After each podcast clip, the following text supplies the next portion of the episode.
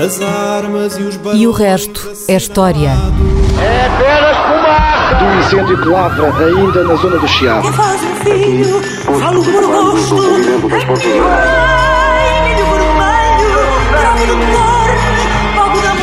Quer transformar este país numa ditadura. Não, não. Com João Miguel Tavares e Rui Ramos. Olá, sejam bem-vindos ao programa número 82 de E o Resto é História, com os dois do costume, o historiador Rui Ramos, o jornalista João Miguel Tavares.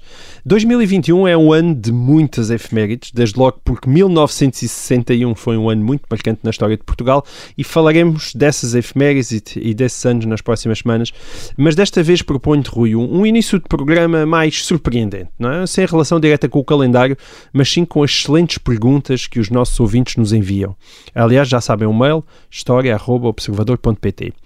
E o tema deste início de programa é lobos. Lobos, Lobos, lobos, lobos. Ainda nunca falámos aqui de lobos. O Não, ouvinte acho que João, não. João Barriguinha Marques escreveu-nos a dizer o seguinte: Eu sou natural e residente em Flor da Rosa, Conselho do Crato, Distrito de Porto Alegre, portanto, um homem da minha terra.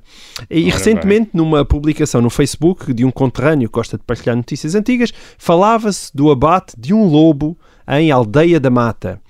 O ouvinte, aliás, enviou-nos o recorte e tudo de um jornal de 1931 onde se lia Lobo ataque em Aldeia da Mata e se dava conta de que ele causara muitos danos num rebanho de ovelhas. E diz o João Barriguinha Marques, apesar dos lobos terem sido muito combatidos e mortos no século XIX, ainda havia exemplares desta espécie no Alentejo do século XX.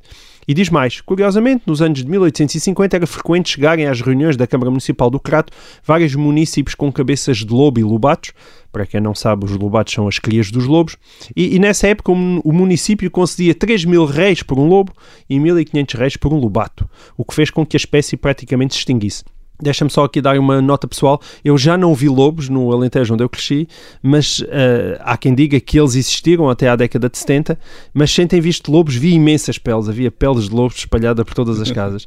Um, e, portanto, depois de todo este enquadramento, vem então a pergunta como funcionavam esses incentivos ao abate de algumas espécies e é daí que vem o nome tomba-lobos, tão característico da nossa região.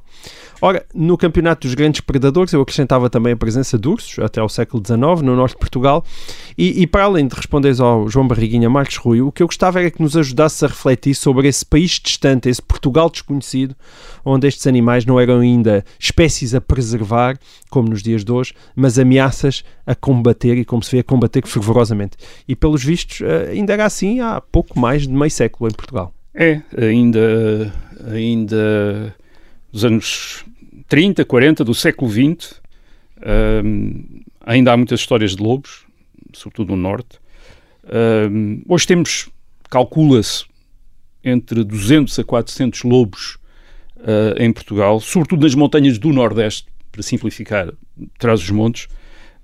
Hum, a sua alimentação principal hoje em dia parece ser eh, animais domésticos, animais de criação, e daí a sua impopularidade. Embora eh, eh, os, eh, as perdas causadas a criadores de gato por lobos sejam cobertas pelas autoridades, precisamente porque o lobo hoje é uma espécie protegida.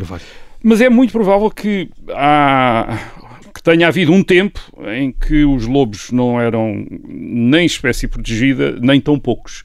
Ah, é muito provável que tivesse havido um tempo em que havia milhares de lobos em Portugal, em alcateias grandes, a vaguear por todo lado, os lobos dispersam-se muito, isto- por isso é que um lobo de repente pode aparecer eh, muito em baixo no Alentejo, mesmo que não houvesse, em 1931, esse caso do abate do lobo, mesmo que não houvesse muitos lobos aí, eh, podia ter vindo do outro lado eh, para aí.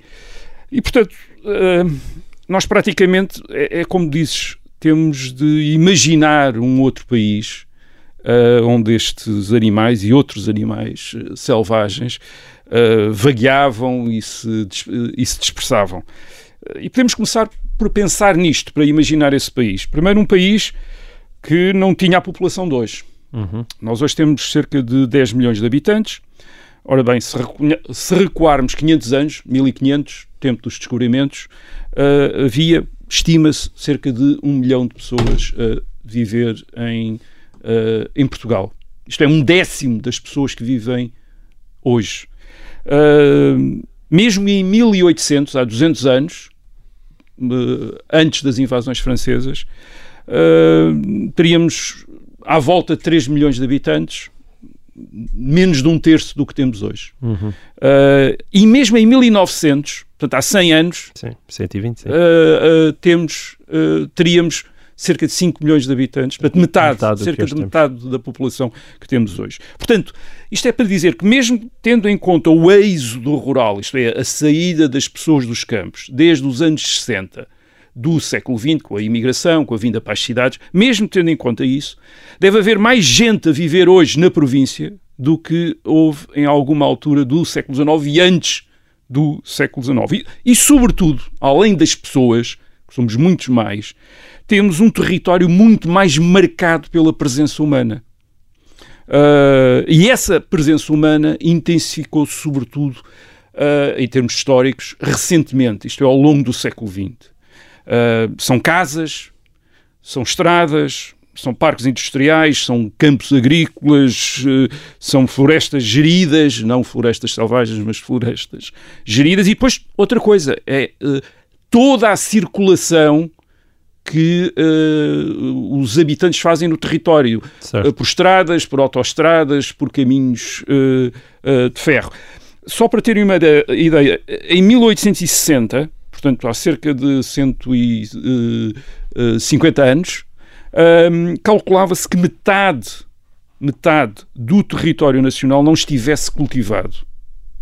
Uh, nem fosse aproveitado para a agricultura ou para outra atividade humana. Portanto, uh, eram comeadas, como, como diz o relatório da arborização geral do uh, continente uh, de, dos anos 60 do século XIX, eram comeadas, isto é, serras, uh, montes, eram charnecas, areais, zonas arenosas na costa, sem cultura, sem casas, sem estradas. Uhum. isto fazia, obviamente, uma enorme diferença para a vida selvagem, para os lobos e para outros Uh, e para outra espécie de fauna, que aproveitava obviamente essas tensões para vaguear, para existir, para, para andar, e uma paisagem que não estava cortada por estradas, por autoestradas, por linhas férreas, por vedações, e onde não havia casas uh, por todo o lado. E, e, mais, se nós pensarmos nesta fauna, estamos a, a falar de uma fauna selvagem, mas uma fauna que, sobretudo, nos animais de maior porte, uh, é, é, foi protegida até ao século, especialmente protegida até ao, ao século XIX. Porquê? Porque quando estamos a falar, não exatamente já de lobos, mas de veados, ursos e javalis, eram uh, animais uh, preferidos pela nobreza para a caça. A caça era vista como, pela nobreza, isto é, por uma parte uh, hum. da elite uh, portuguesa até ao século XIX, como uma, a caça era vista como uma preparação para a vida militar que devia ser a deles. E isso significava que uh, um senhor do povo não tinha autorização para, de repente, desatar a matar javalis. Exatamente. E, e, e significava outra coisa, significava que uma parte destes animais viviam em zonas já protegidas, as chamadas cotadas, de que temos notícia desde o século XV.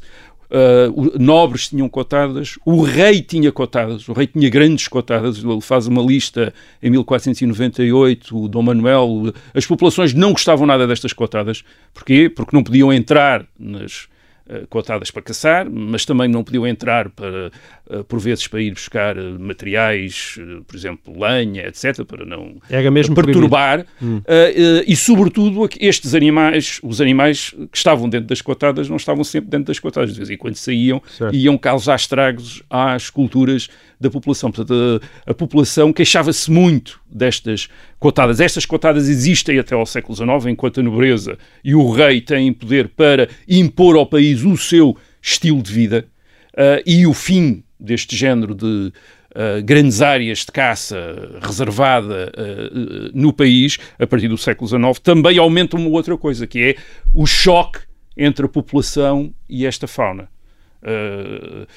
não, a população não, gostava, não apreciava os lobos, atacava rebanhos, sentiam-se ameaçados pelas alcateias, também não apreciava javalis, que vinham destruir culturas, e muito menos ursos e, mesmo, e mesmo uh, veados. E é interessante que isso, uh, a presença desses, dessas espécies selvagens, em alguns casos, tenha vindo até ao século XIX, e até ao século XX, até aos anos 30, 40 do século XX, em algumas regiões do país, um, porque, porque, como tinha dito há bocado, é precisamente nessa altura que se, que se chega não a, a, um máximo de população dedicada à agricultura no campo. Isso é atingido mais, uh, sensivelmente em meados do século XX. Isto é, pessoas dedicadas à agricultura, não é a viver na província, Sim, dedicadas à agricultura, agricultores. o máximo deve ter chegado nos, nestes uh, meados do século XX e deve ter sido, uh, digamos, o auge do choque entre essa população e o, os animais selvagens que ainda podiam existir, nomeadamente lobos. Claro. E, certo. portanto, essa caça Uh, essa caça aos lobos. O lobo é a partir dessa altura, é a partir do. É na, é na primeira metade do século XX até meados do século XX que começa a desaparecer. Ele começa a desaparecer de uh, sul para norte, portanto, começa-se a extinguir no sul e, e, claro, ficar reduzido a zonas montanhosas e mais in, inacessíveis no norte do país e depois do, do litoral para o interior, por razões também óbvias, uma vez que o litoral é muito mais povoado, uhum. sobretudo a, a, norte de Lisboa e, e até uh, uh, uh, ao Minho, é, é, uma das zonas mais povoadas uh, do país. E, portanto, montam-se. Há, há, há, há, sistemas para caçar lobos, portanto, não há só prémios, há, por exemplo, estas, os forjos, há, armadilhas, isto é. Uh, instalações com muros de pedra que convergem para uma espécie de curral onde os animais, dos lobos ou eram atraídos ou eram, digamos, uh, perseguidos até ficarem fechados nesse corral para poderem ser aí uh, abatidos.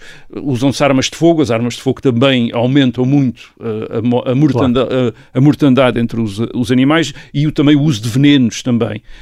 mas é interessante que hoje em dia, por exemplo, a principal causa de morte de lobos aparentemente é, é o atropelamentos na estrada, o que dá a ideia de que o aumento da rede viária tem um impacto muito grande nessa, na existência desta, dessa fauna. Isto é, de repente eles são animais que vagueiam, que, eh, porque são predadores eh, e, portanto, têm terrenos de caça, vagueiam, e neste momento estão sempre a encontrar, provavelmente, estradas, itinerários, itinerários principais, autoestradas, casas, pessoas a andar de automóvel. Portanto, é, é um mundo que já não é o mundo deles. Certo.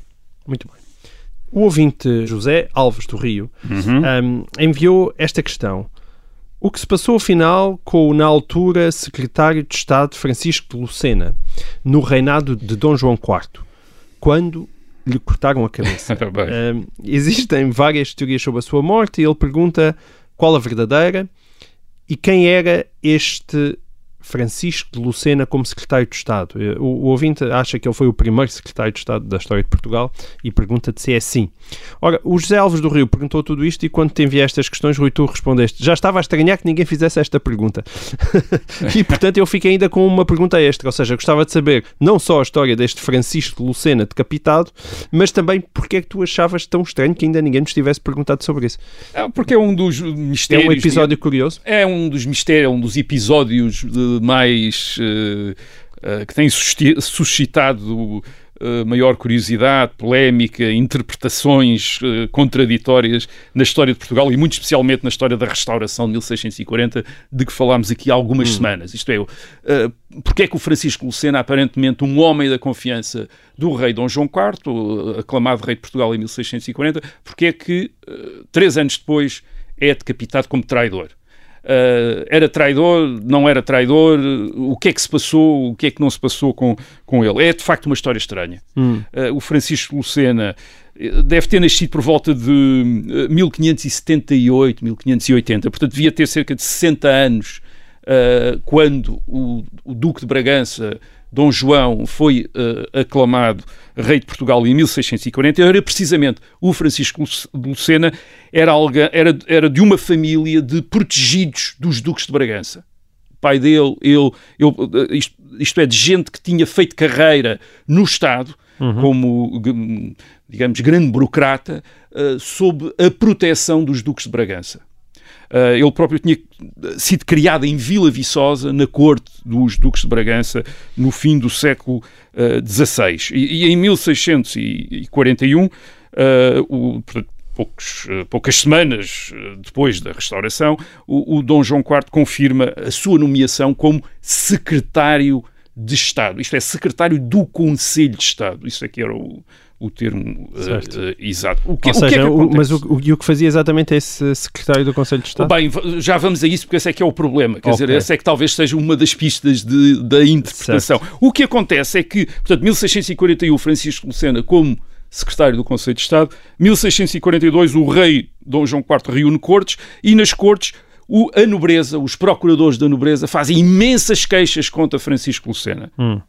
Uh, de tal maneira que ele é afastado das suas funções, é preso, depois é libertado e depois é preso outra vez quando alguém vem com uma história estranha de terem sido apanhadas cartas que teriam vindo de Espanha para ele, para Francisco Lucena, e que provariam os seus contactos com as autoridades espanholas, sobretudo com o governo uh, espanhol, e, portanto, o, uh, enfim, permitiriam uh, que ele fosse suspeito de traição. E Uma espécie é, de é espião? É, sim, ou, ou alguém enfim, que está ainda a conspirar com, com, com, com Espanha. E, isso é dado, isso é dado como provado, ele é condenado à, à morte e é degolado em 28 de abril de 1643. Uh, ora bem, uh, como é que nós podemos interpretar isto? Bem, o primeiro, a primeira, a primeira pista tem a ver, obviamente, com as dificuldades da restauração de 1640, isto é, da separação do Reino de Portugal da monarquia hispânica, da monarquia dos Habsburgos. Um, já falámos disso. Uma parte da elite portuguesa muitos aristocratas, aliás, talvez os maiores titulares do reino, estavam em Madrid quando se deu a, restauração e ficaram em Madrid. Portanto, uma parte daqueles que governavam Portugal, que tinham poder em Portugal, ficaram em Espanha uhum. em, mil, uh, em 1640 e não voltaram. Uh, e uma parte daqueles que, não sabendo bem se estavam em Espanha porque queriam, eram partidários do rei de Espanha ou porque tinham sido uh, isto é, do rei de Portugal, que era o, o Filipe IV de, uh, de Habsburgo, uh, ou porque uh, tinham sido, uh, digamos, surpreendidos lá e não podiam voltar. A mesma coisa aconteceu em Portugal, isto é, uma parte daquela da, da, da nobreza que está em Portugal, surpreendida pela restauração, a nobreza portuguesa, uhum. surpreendida pela restauração, funcionários, etc., também não reagem, mas também não se percebe se ficam porque, se, por convicção porque política, aderiram a Dom João IV que era inevitável ou porque enfim, também não sabem meio o que fazer. E o, e o, o Francisco Lucena é uma dessas pessoas. O Francisco Lucena tinha, tinha desempenhado grandes funções na uh, monarquia dos Habsburgos. Ele tinha sido, antes de ser, portanto, secretário de Estado em 1641, já tinha tido umas funções idênticas, que era a de secretário do Conselho de Portugal em Madrid entre 1614 e 1631, uhum. o Conselho de Portugal era, era o governo de Portugal que estava em Madrid. Isto é, o rei de o rei, uh, os chamados uh, Filipes, uh, governavam Portugal através de um Conselho de Portugal, que era composto por portugueses. Uhum. Portanto, a monarquia nunca, a, a, monarquia portuguesa nunca esteve sujeita a um governo espanhol, esteve sempre sujeita a um governo português, que era um governo, do, do era um conselho, um conselho que estava uh, em Madrid, e o Francisco Lucena já tinha estado em Madrid estes anos todos. Em 1631 veio para Portugal, mas ficou com muitos contactos em Espanha, isto é, uhum. conhecia toda a gente uh, em Espanha, e tinha lá um filho também em Madrid. portanto, isso pode explicar, por exemplo, a correspondência que ele tem com Madrid. Isto é, com pessoas que o conheciam, com o filho, quer dizer, e, e mantém essa, uh, essa correspondência. Aliás, uh, aparentemente ele estaria, estaria, a tentar que o filho voltasse para, pudesse voltar para Portugal. Portanto, temos essa correspondência. Provavelmente era a correspondência que muita gente na nova monarquia, na nova monarquia independente uh, portuguesa mantinha com parentes, com uh, conhecidos, hum. com, uh, que estavam em Espanha e que era, digamos que podia ser usada quando capturada, para provar uh, Que havia uma espécie de e a traição Olha. uh, de alguém. Rui, nós temos que interromper aqui porque chegamos ao fim da primeira parte, mas voltaremos com conversas sobre correspondência e outras questões na segunda parte E o Resto da História. Fique por aí e voltamos já.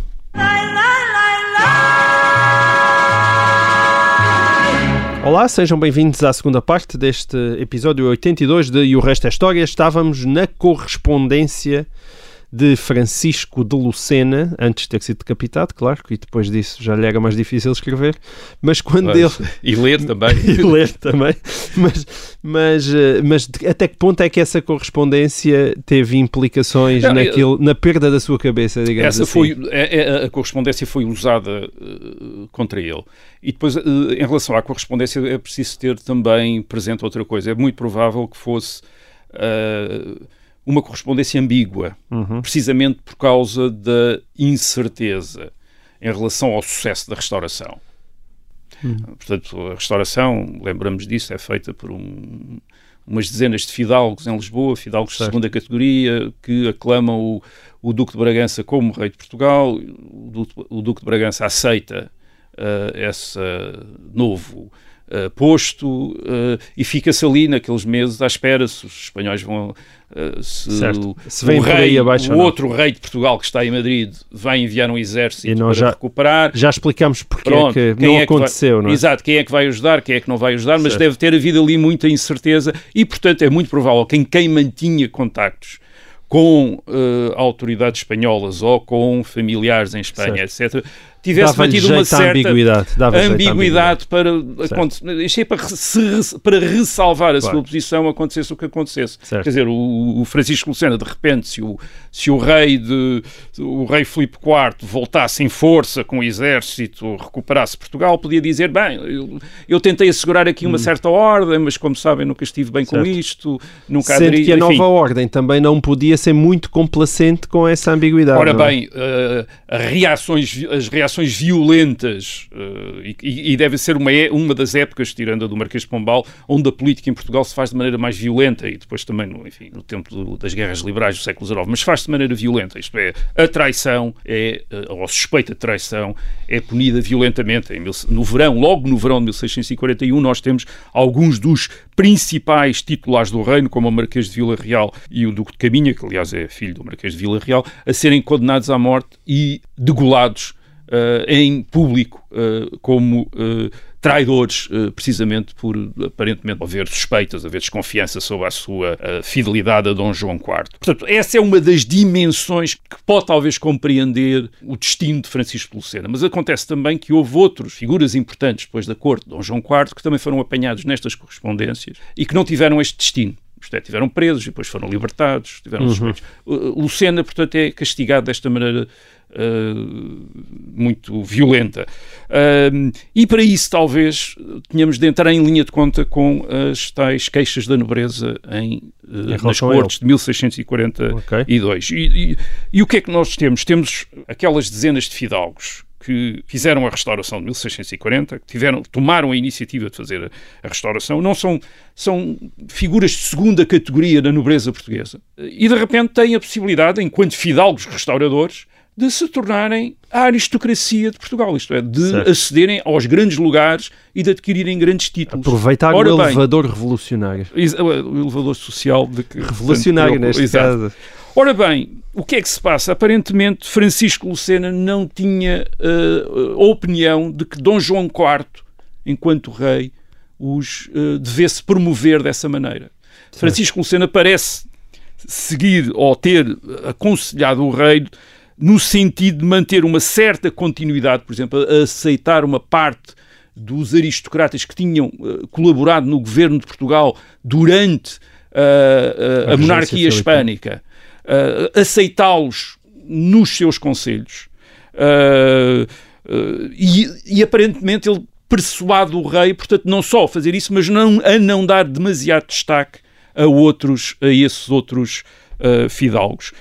E de facto ele mantém muitos desse, por exemplo, pessoas que tinham pertencido ao Conselho da Vice-Rainha, a Duquesa de Mantua, portanto, que era a Vice-Rainha eh, no tempo de Filipe IV, até 1640, a Duquesa de Mantua, a Vice-Rainha, tinha um Conselho, e muitos, alguns dos personagens desse Conselho transitam para o Conselho de Estado de Dom João IV. Isto é, eh, gente que tinha sido do Conselho da Vice-Rainha, a Duquesa de Mantua, passa de repente a ser do Conselho de Estado de Dom João IV. E, e Lucena parece ser uma das pessoas que terá, digamos, eh, achado que essa era a melhor maneira de a restauração ser aceita em Portugal.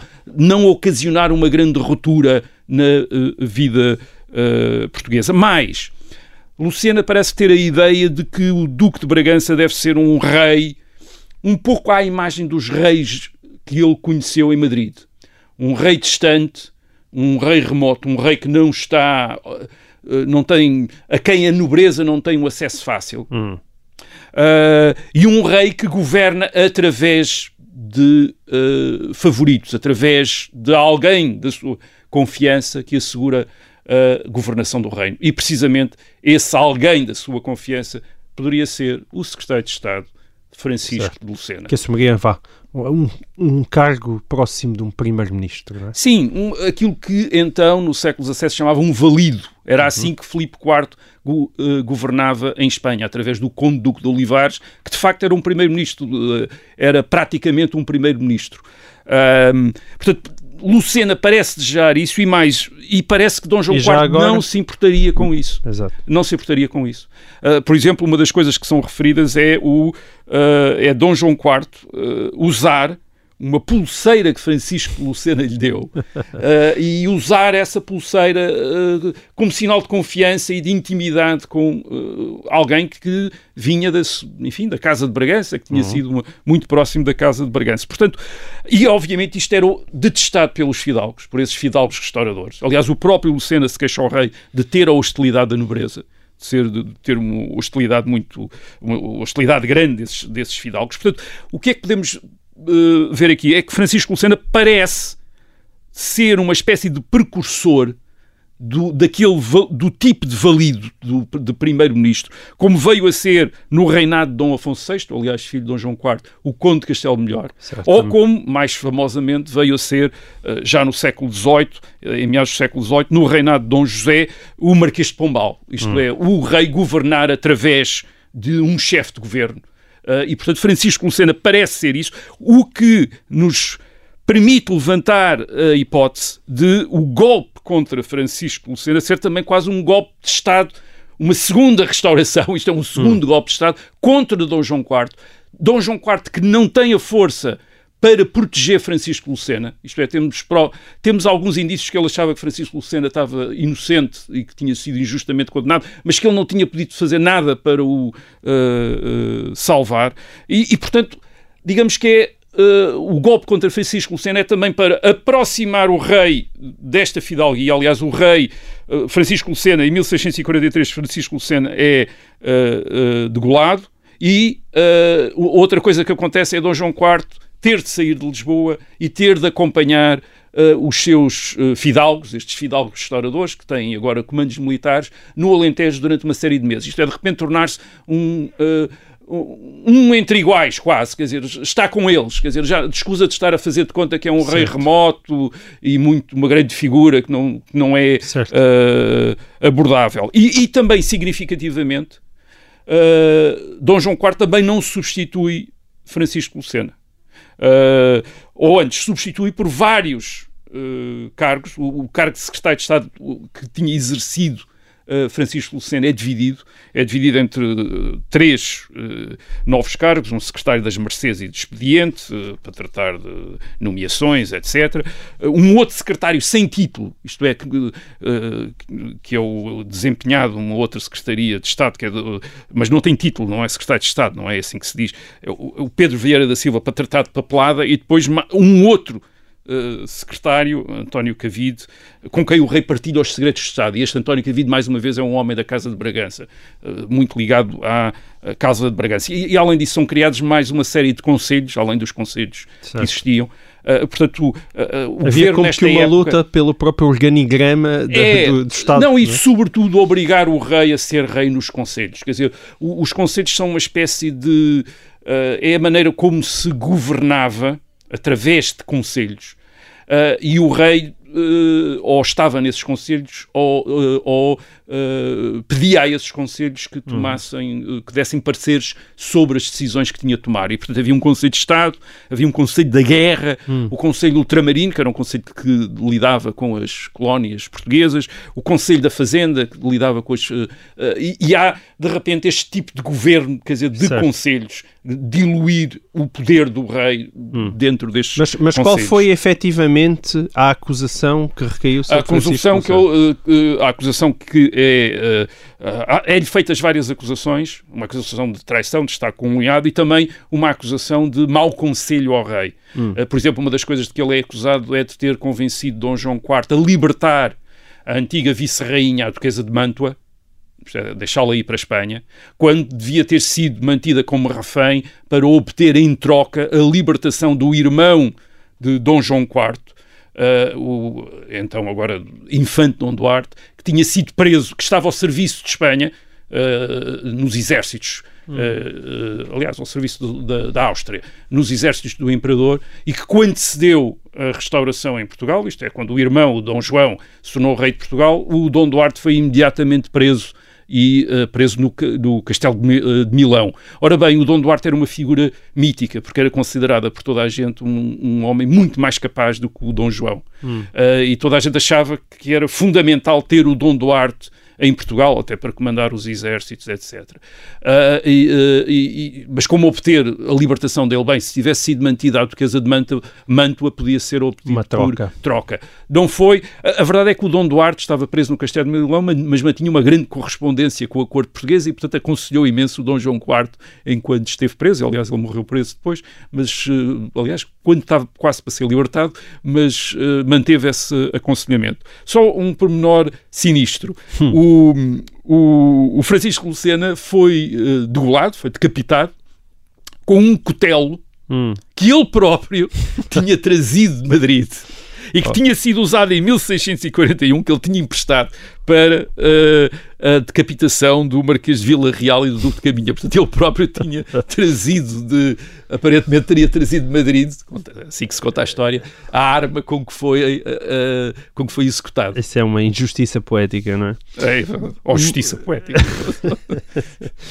Olha, ah, nós, ah, como eu disse, evitamos começar o programa com uma efeméride, mas há uma delas que não, que não podemos evitar, que é o 31 de janeiro de 1891. Fez agora 130 anos. Aconteceu no Porto o primeiro movimento revolucionário que tentou implementar um regime republicano em Portugal. Começou de madrugada e a meio da manhã ah, já estava controlado após a morte de uma dúzia de pessoas. Tendo em conta que a monarquia só caiu quase 20 anos depois, como é que se explica a revolta de 31 de janeiro, Rui? Foram consequências do ultimato inglês de 1890? Foram efeitos da proclamação da República no Brasil em 1889? Foi um pouco tudo isto? E já agora, porque é que ela não vingou e caiu tão rapidamente? Foi por ter sido liderada por militares de baixa patente, com mais voluntarismo do que organização? Uh, sim, foi um pouco tudo isso. Isto é, foi o resultado do uh, chamado ultimato uh, britânico uh, um ano antes, uh, através do qual Portugal teve de desistir da pretensão a determinados territórios no centro da África Austral, correspondem hoje em dia aos países do Zimbábue e da Zâmbia.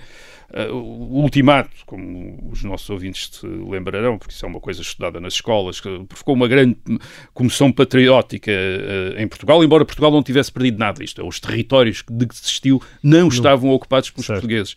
Atenção. Mas muitos fingiram que tinham perdido imenso e, e ficaram muito zangados pelo governo ter cedido à pressão inglesa. E isso foi aproveitado por uma manobra política em Portugal. Em 1890, quem estava no governo era o Partido Progressista, portanto, uma esquerda liberal, estava no governo desde 1886, e os regeneradores, que eram um partido de, de- vamos para simplificar, de direita liberal, aproveitou a, comissão, a, a comoção do patriótica do ultimato pa- pa- para provocar a queda dos progressistas e a, o- a nomeação de um governo pelo rei Dom Carlos, a nomeação de um governo regenerador. Obviamente os progressistas não, Não ficaram gostaram. nada satisfeitos com isso e o que é que eles fizeram? Fizeram ah, uma oposição que ah, tentou aproveitar os republicanos para criar uma espécie de pressão sobre o rei uh, para uh, desistir de manter os regeneradores no poder no ano de 1890. E, portanto, os progressistas, uh, por exemplo, votaram em candidatos republicanos nas, nas eleições Sim. de março de 1890. Portanto, se há deputados republicanos, era por, foi porque os progressistas os elegeram, já, já falámos disso. E, portanto, essa agitação também ficaram furiosos. Quartéis, é? fizeram também agitação nos quartéis com oficiais que tinham que eram simpáticos, que lhes eram simpáticos. Isso resultou isto é, o governo regenerador acabou por eh, cair, os progressistas uh, acabaram por regressar ao poder com os regeneradores num uh, governo de coligação, digamos assim, uma espécie de governo de coligação uh, intrapartidária. Agora, o, o que aconteceu foi que, enfim, os progressistas já não queriam mais, portanto, mas ficou o ambiente que eles tinham criado. Eles tinham criado um ambiente de agitação e muita gente estava envolvida no, nesse ambiente de agitação. Uh, inclusive, muitos, uh, muita gente que se tinha tornado republicana nesse ano uh, e que no fim de 1890 curiosamente se voltou não contra a monarquia, mas contra o Partido Republicano. Hum. Porque o Partido Republicano também, depois de ter a direção do Partido Republicano, o chamado diretório, quando perdeu o apoio dos, progressistas, também tornou-se passivo. E, portanto, há muita gente, houve muita gente, muitos republicanos, que acharam que o diretório do Partido Republicano era uma. Uh, enfim, um obstáculo a, uh, a, uma mudança de regime em Portugal, como tinha acontecido no Brasil em 1889. Uh, e uh, exigem um, uh, um congresso, um congresso que é marcado para janeiro de 1891, precisamente para substituir a direção do Partido Republicano por uma direção, então, mais radical, mais combativa. Certo. E é neste ambiente que acontece a história do Porto. Hum. Porquê? Porque esta a, a, antiga direção do Partido Republicano, aquela que tinha sido acusada de ser fraca, de não ter eh, continuado a agitação depois dos progressistas terem, terem, se terem desinteressado de fazer uh, barulho nas ruas, essa antiga direção para, do partido, para comprometer aqueles que queriam substituí-la, isto é, mais radicais, resolveu ser ainda mais radicais do que eles. Hum. E então entrou em contacto com um grupo estranho de agitadores, em que havia alguns personagens duvidosas e havia também uh, um, outros personagens ligados a uma loja maçónica, à Independência, que no Porto, na cidade do Porto, se tinham ligado uh, à classe dos sargentos da guarnição do Porto, sargentos que tinham muitas queixas de tipo corporativo, nomeadamente em relação às promoções. Hum. Por exemplo, eles, eles queriam que em cada três promoções oficiais uma fosse de um sargento andavam a exigir isso e nunca mais ninguém lhes dava isso. Certo. E eles, portanto, estavam muito zangados e talvez uma república lhes desse, lhes desse isso. E, e reparem, só uma nota. Nesta época, o exército está uh, basicamente nas cidades. Os quartéis estão nas cidades. Portanto, os quartéis estão dentro das, das cidades, cidades, nos centros das cidades. Estes sargentos, uh, oficiais e os próprios soldados frequentam as tabernas e os cafés onde toda a gente anda, quer dizer, e portanto estão misturados com esta com uma classe civil onde estão também estes uh, agitadores. E é esse grupo de agitadores que faz o 31 de janeiro, hum. com os tais sargentos. Portanto, o que eles fazem é um, um movimento militar em que só os sargentos, é que só aparecem os sargentos. Mas os sargentos são aqueles que têm o comando das tropas, de, isto é, o comando direto de, dos soldados. Os soldados obedecem aos Havia um outro oficial, não é? Uh, não, os oficiais põem-se de lado, quer dizer, uh, põem-se de lado. Não, não, não, em princípio não aparecem oficiais, certo. portanto são os sargentos que trazem a tropa, digamos, para a rua com estes agitadores uh, e só conseguem convencer literalmente um capitão, um tenente e um alferes. São os únicos, os únicos, uh, os únicos uh, uh, oficiais que eles têm. Eles ocupam a Câmara Municipal do Porto e estamos a falar de uma coisa que, que acontece às duas da madrugada, portanto, na noite de 31 da madrugada, 31 de janeiro de 1891, na Câmara Municipal do Porto, do Porto proclamam a República, às seis da manhã, leiam os nomes do governo provisório, eles deviam ser umas, uns 600 soldados, uma quantidade de sargentos e uma dezena, umas dezenas de civis, só isto, quer dizer. Uh, a ideia, obviamente, é, como no, é fazer como no Brasil, isto é, uh, através de um movimento do exército mudar o regime, mas no Brasil houve comandos generais, aqui eles nem conseguiram, nem conseguiram arranjar um coronel, tinham só um, uh, um capitão. capitão Portanto, não havia nenhum líder militar de prestígio à frente disto.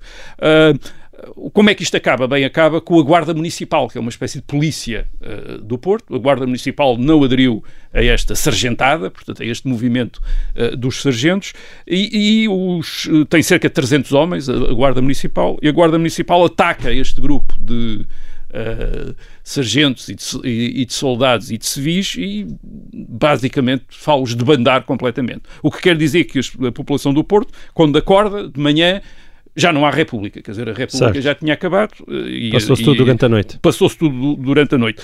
Uh, isto é, faltaram oficiais Faltaram também civis, isto é, na, revolta eh, só foram pronunciados depois 22 civis, só foram uhum. acusados 22 civis, não mais do, do, que isso, contra 505 militares. Houve 505 militares. Eles foram todos eh, condenados num julgamento que foi feito em barcos no, no Porto de Leixões. Uhum. Foram condenados, mas dois anos depois já estava tudo, toda a gente quase amnistiada, menos os três oficiais, que foram amnistiados só em, 1900. Eh, o, o diretório do Partido Republicano o, novo diretório do Partido Republicano, que tinha sido eleito em janeiro de 1891, não apoiou este golpe, condenou este golpe, disse que isto tinha sido uma aventura miserável, uma certo. coisa horrível, condenou mesmo isto. Aqueles que tinham os, aqueles cujos nomes tinham sido dados como membros do governo provisório vieram todos esclarecer que não tinham nada a ver com aquilo. Um deles até veio mesmo queria. dizer que se a República tivesse sido implantada em Portugal, ele tinha, teria saído imediatamente de Portugal porque não queria estar na base de uma aventura. Mesmo o chefe da loja maçónica envolvida, o Alves da Veiga, foi expulso da maçonaria. Okay. Portanto, a maçonaria não quis também ter nada de, de ver com isso. E os exilados, houve uns, uns quantos exilados, eh, depois deram uma, umas cenas tristíssimas a acusarem-se uns aos outros de terem roubado o dinheiro da Revolução, etc. Só muitos anos depois, seja, mesmo muitos anos depois, é que estes acontecimentos do 31 de janeiro começaram a ser recuperados pelos republicanos. Quando, e isso aconteceu sobretudo depois de 1910. Isto é, depois da implantação da República, para não parecer que a República tinha sido o aproveitamento de uma conjuntura muito favorável em 1910 uh, havia um interesse em fazer história. de conta que o, a República tinha sido o, tinha culminado um movimento uh, republicano que vinha uh, de antes. E, e, portanto, foram buscar o 31 de janeiro para fazer de conta que tinha havido um movimento republicano que, tinha, que a crescer teria levado à, aclamação, à proclamação da República em 1910. Muito bem, e assim termina esta edição uh, do E o Resto da História. Apenas uma nota para quem nos costuma ouvir em FM. O programa, a partir da próxima semana, deixará de ser emitido às quartas-feiras à uma da tarde e passará para as 11 e 11 da manhã. É sempre às quartas-feiras. Sempre às quartas-feiras em FM, 11, 11 da manhã no Rádio Observador ou então em podcast, como é habitual. Até para a semana.